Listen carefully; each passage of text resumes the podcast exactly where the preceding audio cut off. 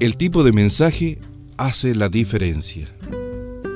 Una persona no vidente, ciega, estaba pidiendo limosna en una calle céntrica de la ciudad donde usted reside. Visualice usted este imaginado personaje. En sus manos un cartel, y este dice, una limosna por favor, soy ciego. Un día, una persona que circulaba por allí lo observó. Tomó el cartel, lo dio vueltas y escribió algo en él y lo puso nuevamente en manos del ciego.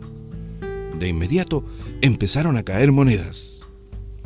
Quiso saber qué habían escrito en su cartel y pidió que se lo leyeran. Y este decía, ha llegado la primavera y no puedo verla.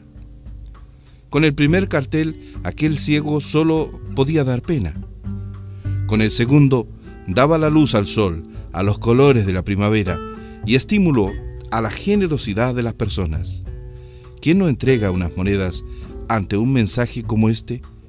Ha llegado la primavera y no puedo verla.